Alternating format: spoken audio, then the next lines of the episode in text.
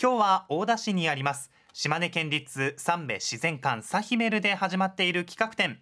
恐竜の世界へ行ってみたについて伺います、はい。ご紹介は三部自然館サヒメルの学芸家研究員今井悟さんです。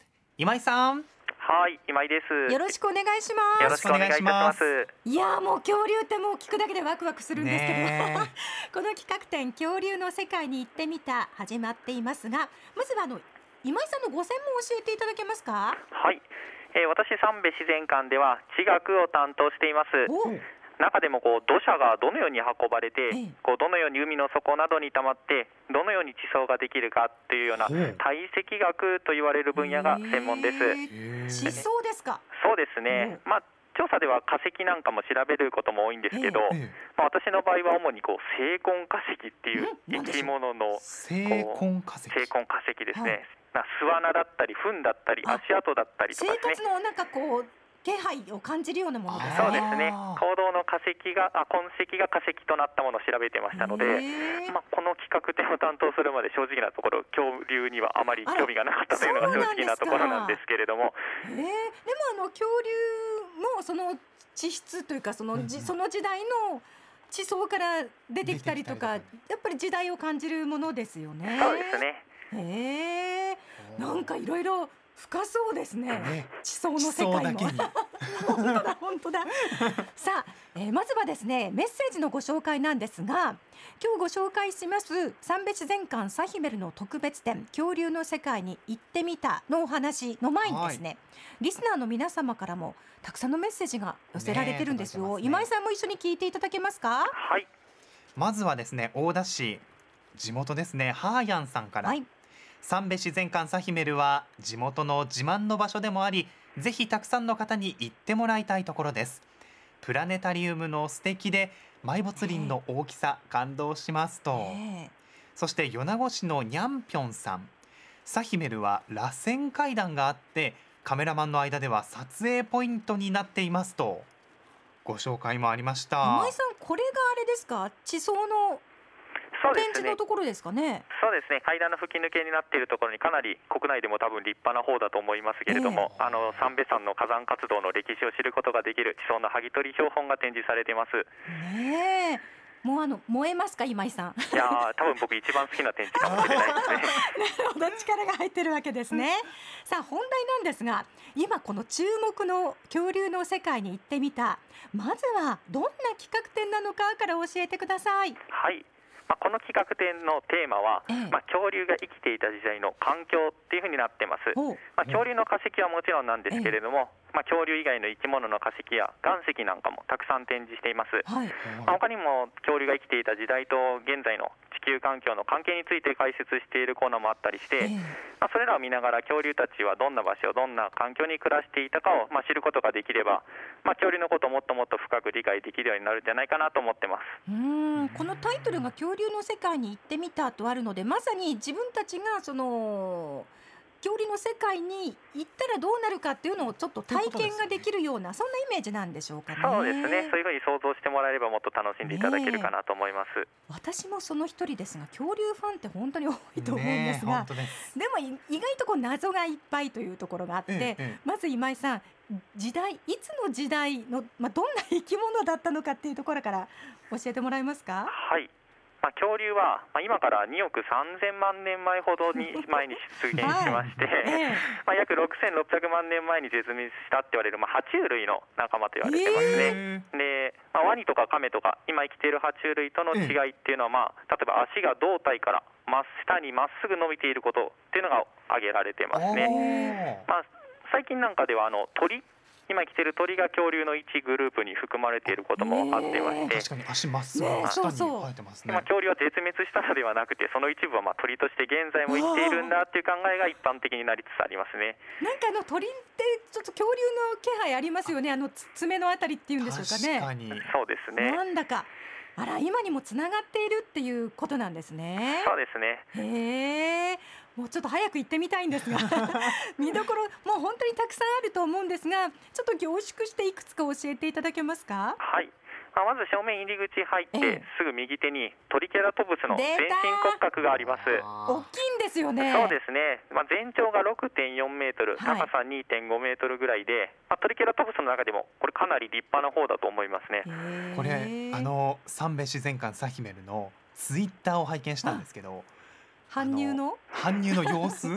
組み立ての様子まで上がっていてよいしょって持ち上げられてるのがねねえ。確認できましたよ。だから実際にご覧になるとこう見上げてその大きさっていうのがまず分かってもらえるんじゃないかと思いそうですねますよね。迫力ありそうですよね。あると思います、ねはい、でまだまだありますでしょ？はい、そうですね、で2階の展示室に上がっていただくと、ええ島根に恐竜はいたのかというタイトルのコーナーがあります。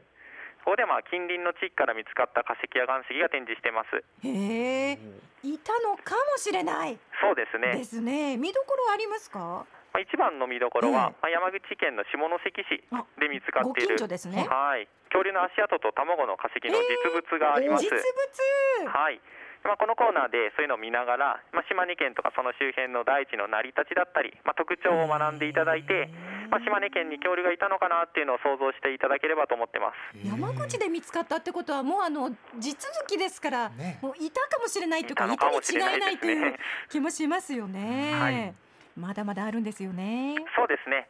あのー企画展示室の方では、ええまあ、2頭の肉食恐竜の全身骨格をはじめ、はい、さまざまな標本を見ながら恐竜が生きてた時代の環境だったり、まあ、恐竜が大きくなった理由だったり恐竜と鳥の関係だったりなぜ絶滅したかなど、まあ、いろんなことを学ぶことができます。へえお勉強もできちゃうんですね。はい気になりますが中でも見どころっていうのはどういうところがありますか？はい、で実は恐竜が生きてた時代って地球の歴史の中でも特にあったかかったって言われてます。へほとんどの時期であの南極や北極にも氷がなかったというふうに考えられてます。えー、全く違う世界ですね。そうですね。でここではその恐竜時代のこう気候を体験できるようなコーナーもありますので、まあ、当時どれだけあったかかったのか、まあ、ぜひ来館して体感してみてほしいと思ってます。えーこれは実際行ってみてですよね。はいでもあのこうまあこれまでの長い長い歴史の中でも特にさっきご紹介があったかいということだったんですが、はるかはるか昔の昔恐竜がいた時代っていうのはななぜあったかかったんでしょう？うんはい、あ当時はその火山の活動っていうのが今よりももっともっと活発だったって言われてます。はいはい。で噴火するとですねあの二酸化炭素もいっぱい放出されるんですね。でに二酸化炭素っていうのは温室効果ガスとして知られてますので、まあ、その影響によるものが大きかったんじゃないかというふうに考えられてます。実際の気温としてはどれくらいなんですかね？はいまあ、現在の地球の平均気温って大体15度ぐらいだっていうふうに言われてるんですけれども、えまあ、恐竜が生きてた時代は大体平均して22度ぐらい。7度くらいも高いんですね。一番暖かかった時期ですと、まあ、29度ぐらいあったんじゃないかと、まあ、地球全体が、はい、熱帯のような環境だったんじゃないかっていうふうに言われてますね。映画のこうジュラシックパークのようなあんな世界のイメージって感じでしょうかね。そうですね、まあ、こう植物がこう生い茂って、ええまあ、それを食べえる草食恐竜がいて、まあ、さらにそれを食べる肉食恐竜たちがまあええたくさん暮らしていたというふうに考えられてますね。はい感じ ですね。えーまあ、実はまあこの暖かい気候のもとにこう大量にはプランクトンや微生物が発生しましてまあ、それが現代社会に欠かせない石油や天然ガスになったというふうにも考えられています。なるほど、つながってますね。そうですねへえ、じゃあ今でもこう話題になっている地球温暖化ですとか化石燃料ですとかうん恐竜のいた時代っていうのは、もう本当につながっている関係が深いっていうことがわかりますよね。そうですね、まあ、地球温暖化がどんどん進んだ未来とかっていうふうに思っていただけたりすると、まあ、もしよろしかったら、まあ、この企画展を見た後少しだけあの現在の地球環境についてもまあ考えていただけるきっかけになれば嬉しいなと思ってます。なるほど。これ丁寧に見ていきますと夏休みの宿題自由研究。ねえ良さそうですねね合わせて関連イベントなどもあるようですね。そうですね、まあ、詳しくはホームページを見ていただくか、まあ、当館の方に電話でご連絡いただければと思います。はい。はい。電話番号どうぞ。はい、0854の860500になります。はい。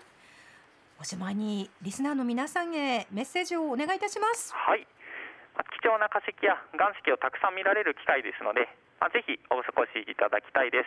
また、サヒメルの近くにある三部小豆原埋没林公園では、まあ、最新の CG を導入するなど、解説機能を大幅にリニューアルしてます。はい。4000年の時を超えた埋没林の奇跡をぜひ体験していただきたいと思います、はい。まあ、ただちょっと最近新型コロナウイルスの感染状況もありますのでまあ、ご自身の体調第一に考えてお越しの際はマスク着用でお願いしたいと思います。そうですね。体調悪い時は無理しないですとかね。そうですね。えーそのあたりも気をつけていきましょうね。しっかり対策をしてお出かけになっていただきましょう。はい今井さんまだまだ伺いたいことがたくさんありましたけれどもお時間になってしまいました。はい残念ですが。そうの話そして恐竜の話はこれ尽きないですね。そうですね。もうそれはじゃあぜひあの当時の気温を体感できるということですのでもうぜひぜひお出かけになって、うん。そしてあの実物大の恐竜たちに。そうですよ。出会っていただいて、ね大きさも実感していただきましょうね。今井さんありがとうございました。どうもありがとうございました。失礼いたします今日のゲストは大田市にあります。島根県立三別自然館サヒメルの学芸科研究員の今井悟さんでした。今ね島根推しのコーナーでは私の島根推しをお待ちしております、はい。島根県内でのお気に入りの場所おすすめの食べ物ですとかぜひ知ってほしい地元の伝統行事お祭りなど、はい。何でも OK でございます。あなたの推しを教えてください。こちらでもはいご紹介していきましょう、出雲市のヘップーさん。サヒメルについてサヒメルは昆虫や恐竜ポケモンのコラボ企画で子どもたちが大好きな場所ですと。子どもたちにも人気なわけですもんね。そして松江市の明治さん、はい。4月から松江に単身赴任してきたばかり。いらっしゃい。いらっしゃいませ。単身赴任のため食生活は単調ですが先日しじん宍道湖のしじみを食べてはい。感動、味も抜群ですが身の大きさにびっくり。海の幸の美味しさはわかる気がしましたがフルーツも美味しい。一年中飽きませんね と。嬉しいですね。本当ですね。これからぜひ堪能なさってください、はい。島根生活。さてさっきのねあうん。の島根、あのヘップさん。ヘップさんでしたね。子供たちにも大人気なサヒメルなんですが、はい恐竜展今日ご紹介した恐竜展は9月25日まで。で開館時間は午前9時半から午後5時まで。開館中の休館日は9月の毎週火曜日が休館日となっておりますのでお出かけの際、あのホームページまたチェックしてみてくださいね。ね。入館料大人1200円小中高校生200円幼児無料となっております。9月25日までの開催です。はい。ぜひぜひ足を運んでみてくださいね。そして先ほどのヘップーさん、明治さんのように島根推し送っていただきますとプレゼントがございます。そうなんですよ。私も島根推しを送ってくださった方の中から抽選で島根県産のシャインマスカットを1名様にプレゼントしております。今月のプレゼントです。応募方法、はい。BSS アプリのプレゼントメニューからも投稿できます。その他 BSS のこの朝スタのアドレス、ASA 朝アットマーク BSS.jp ファックス番号の085935の0242に送っていただけますと、はい。プレゼントが当たる可能性がございますのでぜひぜひ。そして次回の放送です。お盆があるので第2週はお休みとなります、8月26日第4週の金曜日に放送です。2030年に島根県で開催予定国民スポーツ大会全国障害者スポーツ大会についてご紹介しますお楽しみに。